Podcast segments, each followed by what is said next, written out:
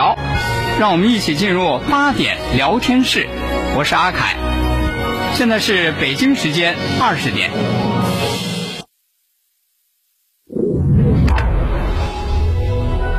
您现在收听的是济南新闻广播，FM 一零五点八，FM 一零六点六，济南的声音。新闻无论大小，你想听咱们就聊，评论不在多少，说到点子上就好。每晚八点，欢迎收听。八点聊天室。各位听众朋友，晚上好，这里是 FM 一零五点八，FM 一零六点六，济南新闻广播，欢迎来到八点聊天室，我是阿凯，我是大妹儿。哎，这个大妹儿，嗯，你说现在这孩子就是这个吃饭问题上，我觉得有的时候和这家长他他容易产生一些矛盾哈。你其实现干嘛？不是你你怎么知道呢？啊，你知道吗？我知道，我知道你们家儿子就是特别喜欢吃些什么那个肯德基啊、麦当劳啊。你知道每次吃饭啊就一肚子气，他是吃饱了，我生一肚子气呀。孩子爱吃呢，这家长又说这不行，垃圾食品。对你这个吃多了长胖，嗯，对身体不好。对，哎，可是你说老不吃，他孩子也想，嗯哎，有的时候就是嗨，偶尔吃个一顿半顿，吃个一点半点儿。哎呀，也就忍了吧。这不昨天吧，昨天这个大妈在家，说孩子说这最近老不吃，嗯妈妈妈你吃那什么，要不买点那个肯德基，不好好吃饭，你就光琢磨那口儿。来个全家桶。呵，你还挺能整。这大妹儿也会给孩子说说说那，咱说好哈，说好哈，那个二零一九年，咱就吃这一顿儿嗯啊。可是呢，咱这有条件，这全家桶咱们吃完了，哼，期末考试给我把一百分拿回来。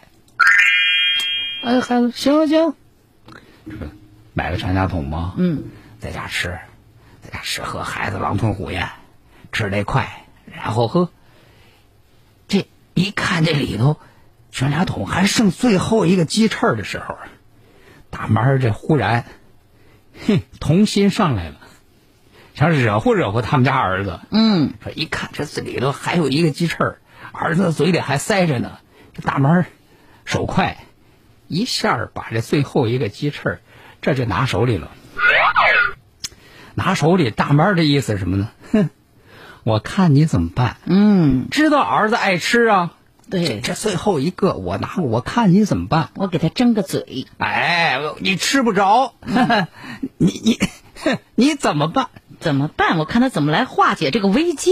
结果没想到啊，没想到啊，人家儿子这表现出乎大妈的意外。嗯大妈以为孩子得急啊，嗯还得和他抢啊，没有，人家孩子很淡定，一边吃一看说哟，哼，妈妈把最后一个拿他手里去了，抢你个鸡腿吃。人家人家儿子就瞥了大妈一眼，哎呀，那不屑的小眼神儿啊！悠悠的说了这么一句：“哎呦，妈妈，你都多大人了？你看你孩子们幼稚，你想吃就吃啊，又没人给你抢。”说你看你那，你看你那喝拿手里说想吃不不又又不又不吃又不吃又想吃，你这样你羞羞答答你个大人，我不知道吗？对我当时我那个，哎呦，我就觉得好尴尬，宝宝好尴尬啊！本来想男孩子，没想到这一说，他妈不知道该怎么办了，说不好意思了，不好意思，一顿会儿神儿的时候，这孩子一下就从他手里把那鸡翅给抢过去了。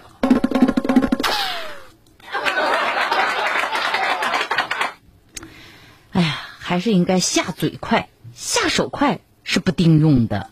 嗯，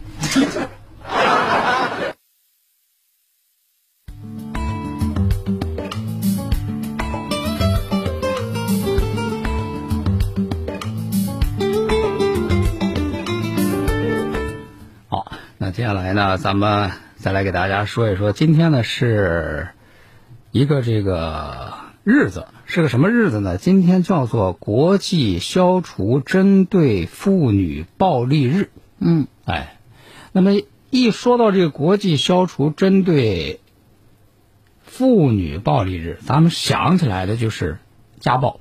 嗯那么在今天这个日子当中呢，又突然发生了这么一条新闻，发生一条什么样的新闻呢？就是在今天下午五点的时候，网上呢有一个美妆博主叫雨芽，嗯这个美妆博主呢，咱们给大家稍微的介绍一下哈。这个美妆博主雨芽呢，她在网上是发什么样的这个视频有名呢？就是，你看她一个女孩子哈，她可以通过化妆，通过化妆啊，把自己这个妆容装扮成任何一个历史人物也好，这个名画里的人物也好，就是他最有名的、出名的那个，就是把自己画成蒙娜丽莎，哦就是这个美妆博主，叫做这个雨芽。她在这个网络上出现的时候，一向是以这个各种各样的甜美的形象出现的。嗯但是没想到，在今天下午的时候呢，他在网上发出了一段十二分钟多长的视频，自曝说我被家暴了。嗯那么在这个十二分钟多长的这个视频当中呢，一开始映入我们眼帘的，是一段在这个电梯当中的那个监控的画面。嗯在这个电梯的这个监控画面当中呢，在这个画面当中是当时就是这个雨芽被一个男子在电梯里头啊，在地上拖着，嗯这个男子双手抓住这个雨芽的两只脚，就要硬生生的把他从这个电梯当中拖出去。嗯在这个过程当中呢，你也能感觉到这个雨芽呢做了这个各种各样的反抗，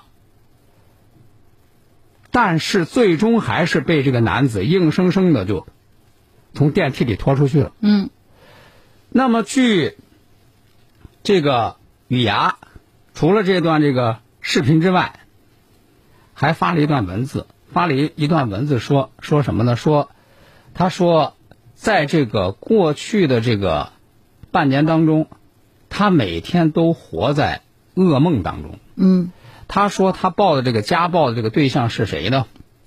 是一个叫做坨坨的这样一个画家。他说他这个他和这个画家呢是零一八年八月份的时候认识的。说当时呢是国内有一个这个知名的导演呢，嗯说看了这个雨芽的这个仿妆之后啊，想和他合作，于是就让这个坨坨呢来找到他，找到他，通过这个工作接触，两个人认识。那么当时这个坨坨给他的这个印象是什么呢？什么印象呢？说就是一个特别好、特别好的这个男人。嗯啊，咱们可以听一听呢。当时这个雨芽说，他说这个在刚刚认识这个坨坨开始的时候，在他眼里，这个坨坨展现出来了是一个什么样的男人？嗯他是一个画家，有出过他的画册，然后也出过摄影集，他也拍照，嗯、就开始觉得很美的男人，我能遇到，哦，我觉得是我的荣幸，就这样嗯掉入他的漩涡，他觉得是。这么一个这个完美的男人，你现在让谁也听也觉得这个男人是真的是很完美啊。嗯但是没想到，在这个接下来，接下来说是两个人，从去年八月份到现在，也就是这个一年的时间，说头半年呢，两人在一块儿的时候呢，就是这个男人先开始是从这个精神上对这个女方啊进行各种各样的洗脑。嗯啊，就说你你和我在一块儿，你你就就不能和在在外边儿，呃和和别人有什么这样这样那样的联系，你和我在一块儿，你就得必须得什么什么事儿都听我的。那么据雨芽说呢，就是不仅在这个精神上对他各种洗脑，进行这个各种各样的控制，那同时呢，其实这个男人的经济生活也主要靠雨芽来给他这个各种各样的支持。但是在这个半年之后，说是这就开始。为什么说雨芽说这近半年过去这半年每天都生活在这个噩梦当中呢？就是在这个过去的这个半年当中，她就先后遭受了这个男人五次家暴。这个一开始呢就是打，就是打耳光。嗯，说这个打打到这个严重什么样的程度呢？这个雨芽说，每一次打完了之后，他得有一个礼拜的时间，这个脸上这个这个才能恢复过来。嗯，那你知道他是一个做这个美妆的博主啊，他就要靠脸吃饭，靠脸出镜啊。那么这样连他这个工作都会影响。那么说在这个视频当中，咱们说在那个电梯里边，硬生生的拽着腿往外拖。这是今年八月二十一号，这是第四次家暴。那么最后一次家暴更严重到什么程度呢？说是这个男人啊，直接把这个雨芽摔到地上，这个尾椎着地，尾椎着地之后，这个雨芽呢就自己说，当时整个腿就没有知觉了，哦，就是连站都站不起来了。嗯，然后呢，说还不过瘾，然后又把这个雨芽拖到另外一个房间房间去，用那个穿着鞋的那个脚，就在这个雨芽的脸上就这么踩。嗯，说这个在这个视频当中，雨芽说当时感受到的不仅仅是这种身体的痛苦，更多的还是就是那种精神上的侮辱。嗯，那么在这一次这个严重的这个家暴之后，这个雨芽呢就把自己的这个情况，还有呢他遭受的这些事情，就在这个网上就发出来了。嗯，在网上发出来之后，让他没想到的是，因为这个男人是离过三次婚啊，他在网上把这个事情发出来之后，包括这个男人的前妻，也都纷纷来声援这个雨芽，不光是来声援来安慰他，而且呢，就是这个男人的这几个前妻，嗯，都纷纷控诉，说是他们在和这个男人的这个婚姻生活当中啊，也是因为这个遭受各种各样的家庭暴力，嗯，而和这个男人离的婚。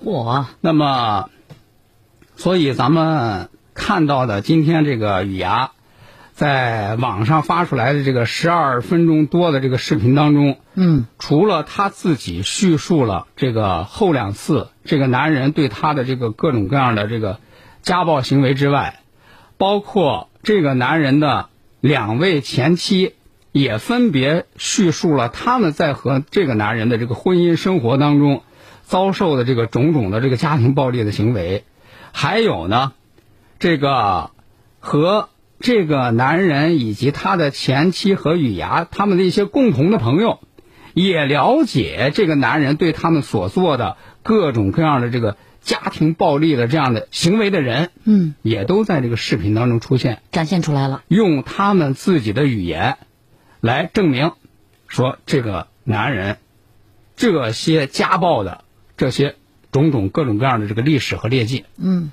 那么在这个视频当中呢，包括雨芽还有这个男人的这个前妻们也都谈到一个问题，就是为什么在这个遭受家暴之后，没有站出来揭露他的这个行为，而且这些人在遭受家暴之后，从来都没有一个人去报警。那么他们说呢，在遭受了这样的这个这个事情之后啊，这个男人也会对他们进行各种各样的威胁嗯，啊。那么同时呢，呃，他也掌握了这些女人的弱点，啊，说反正是我打了你们之后，你你们当时也不报警，啊，这个警方也没有调查，也没有备案，你告我也没有证据，嗯你也告不倒我。那么所以说呢，这个事情发展到现在啊，包括雨芽和这个男人呢，就是这些前妻，他们感觉最后悔的一件事儿，就是当初没有能够及时的报警。但是这个事情现在进行到现在，他们觉得就是通过这个事情得到的一个这个教训，就是遇到家庭暴力，嗯，不能够不能够容忍。再沉默。嗯啊，所以咱们也听一听这个雨芽和这个男人的这个其中的一位前妻，他们对这个事情的反思。每一次家暴，当时我都没有想过报警，这是我现在觉得特别后悔的事情，因为我没有被家暴的当时第一刻时间就去报警，我是事后报警就没有用了。他会很坏，很坏的知道，一个是你胆小，二的一个你没有保留证据，他就可以肆无忌惮的作恶下去。我觉得我不能再装聋作哑，对我自己所感受到的这些东西再避而不谈，不站出来，沉默，不作为，选择中立。对于他这样的人来说，是一种推手的一个作用，就把他推到了他的那个恶的一个巅峰。那个时候够勇敢，早一些把这个事情说出来，我觉得不会有雨儿这个事情这么残暴的事情发生。我们都沉默了，然而家暴并没有停止，就继续发生。我们真的不想再有新的受害者。唉听着让人觉得特别的痛心。那么当然呢，现在这个事情呢，还仅仅就是说，作为这个雨芽这一方面，他们对这个事情的这个说法说法和描述。嗯。那么，然后呢，作为这个事件当中的另外一方，就这个坨坨啊，他在这个新浪微博上的这个微博叫“坨坨的疯魔教”，现在呢，他已经在他这个微博上关闭了评论啊，看来也怕这个网友各种各样的这个舆论。呃，现在为止还没有来自于他这一方面的对这个事情的说法，对雨芽这个视频当中的各种各样指控的回应。那么同时呢，我们也非常的关注，就是那么面对这样的这个家庭暴力的情况，就是相关的部门，比如说妇联啊，比如说这个公安部门啊，嗯会不会及时的跟进和调查？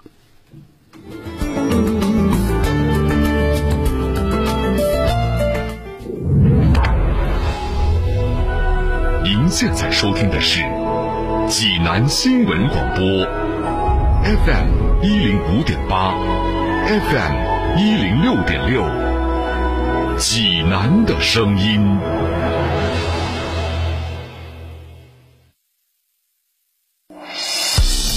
国事、家事、天下事，大事、小事、身边事，每晚尽在八点聊天室。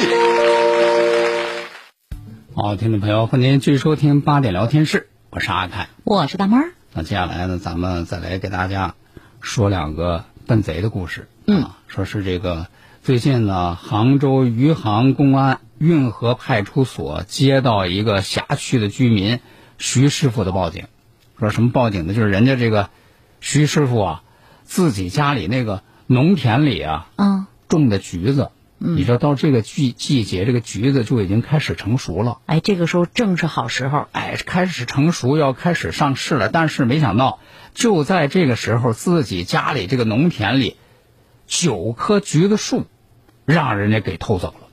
我的天哪，这时候正收成的时候，把橘子树都给刨了。不是，我觉得这事儿吧，就是咱真是挺难理解哈。为什么你说，嘿，你偷两个橘子解解馋你，看人家这橘子种的好，你摘人几个橘子，嗯也就是吧得了？你说怎么还有说怎么就直接把人家这个橘子树就就就就偷走啊？关键那橘子树种这么几年也不容易呢不。是，关键是那橘子树它也不是个小东西呀。嗯，说结果接到这个报警之后，人家民警一调监控，说发现，哎，就是报警当天凌晨，确实有俩身影就出现在人家这个徐师傅那农田里头，然后这俩人的一气儿操作，就扛着几棵树就走了。嗯，然后人家民警很快就把这俩犯罪嫌疑人就锁定了。嗯，下午四点就把这俩就给抓获了。这抓来之后，这一审一问，说原来呢这俩偷树的，一个姓姜，四十七，嗯，美女姜；一个呢姓长江的江，嗯，五十七。这俩姓姜的都是老乡，平时干什么呢？平时就做那个绿化施工。做绿化施工说，这俩人最近就在人家徐师傅这个农田附近啊就做这个绿化，嗯，做绿化呢就你做绿化，你不能破坏绿植啊。看上人家这个橘子树了，看上人家这个橘子树，经常忍不住说：“哎，今天偷几个橘子解解馋，明天偷几个橘子解解馋。”这一解馋呢，发现说：“哟，这家这个橘子啊，真是啊，清香扑鼻，甘甜多汁儿，嗯，比市场上卖的那好吃多了呀。”嗯，然后看着树上的橘子越结越多，其中有一个就动了歪脑筋了，说：“你看，他家这橘子这么好吃，嗯，是吧？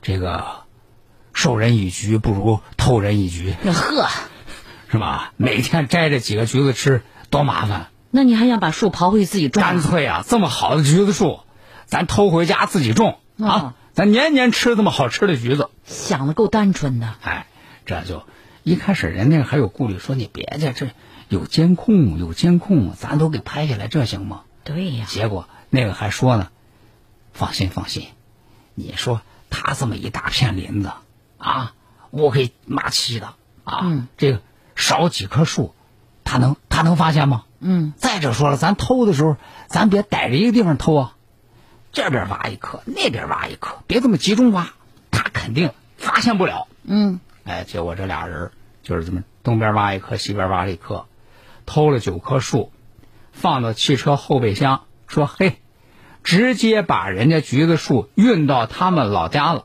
嗯，啊，运到他们老家就种在自家门口了，这就打算等着和年年吃这好吃的橘子。结果呢，反正是这个明年的橘子吃上吃不上咱不知道，今年的橘子反正他吃不了了。两个人呢，已经是因为盗窃被当地公安行政拘留了。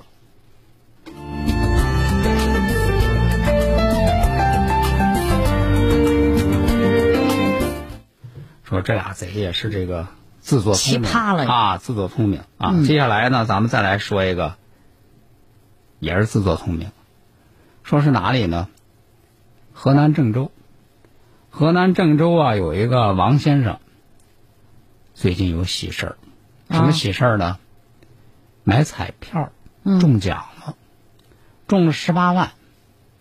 这一听说自己买着彩票中奖中了十八万，高兴啊！嗯，这一高兴，说怎么庆祝一下呢？这王爷说：“干脆，哼，洗浴中心啊，舒服舒服，享受享受，想开了。犒劳犒劳自己。嗯，十八万，这就去了。但是没想到，说是等着在洗浴中心洗完澡，舒服舒服，这出来之后，发现问题了，什么问题？自己随身带着彩票，不翼而飞了。丢了呀！进门的时候还在身上呢，这洗完澡，这彩票就没了，报警啊！那肯定的，这丢的是钱呐。警察来了，这就得挨个讯问呢。嗯，人家洗浴中心的工作人员说没有，我们没看见啊。他的彩票拿身上，我们怎么知道啊？没看见，没看见，都没看见，都不知道。嗯，然后人家这民警说：“好吧，说既然说都没看见，都不知道，是不是也有监控可查？可是你也说了是吧？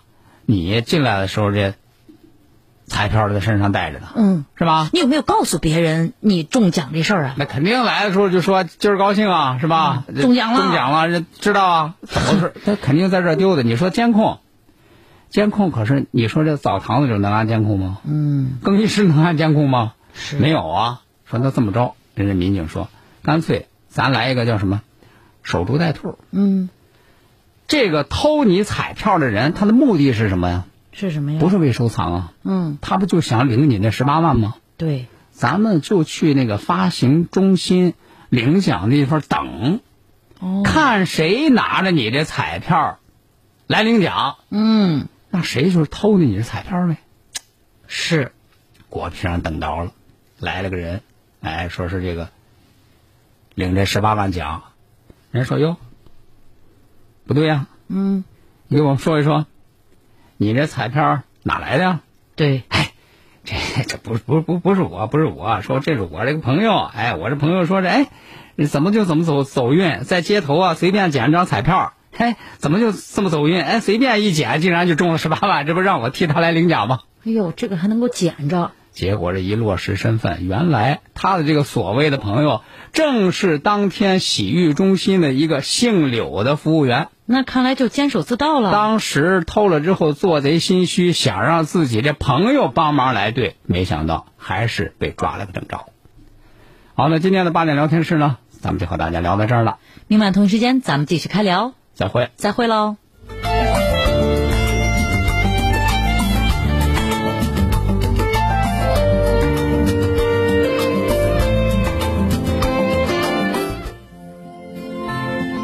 治病讲究望闻问切，一人一方。为了不耽误您的病情，济南杏林中医院开通了预约电话：零五三幺八三幺二零九九九，零五三幺八三幺二零九九九。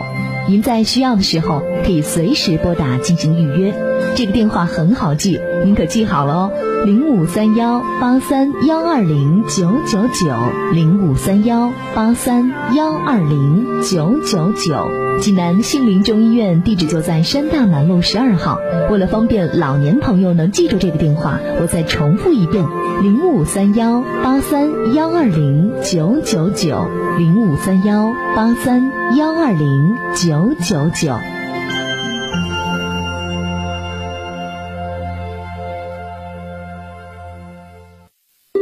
君子之风，如玉长青。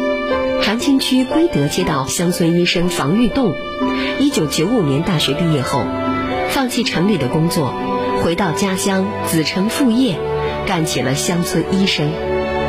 二十多年如一日，他以精湛的医术和高尚的医德救死扶伤，担负起十里八乡乡亲们的健康，为困难群众减免了十多万的药费。我会好好努力工作下去，直到干不动为止吧。不负生命的嘱托，不负职业的信仰，你是仁医，是济世良药，身边的榜样，前行的力量。大型公益宣传平台，榜样。收音机前的新老听众朋友们，大家好，我是中医讲学人徐桂英。那么，为了回馈咱们新老听众的厚爱，培堂呢发放灰树花姜红茶，请咱们新老听众朋友拨打我们培堂的电话：零五三幺八八九八三九零八八八九八三九零八零五三幺八八九八三九零八。同时：清血八味胶囊正在举行大型优惠活动。清血八味胶囊，清供血、高血压、高血脂、高血糖、血液粘稠均属供血范畴。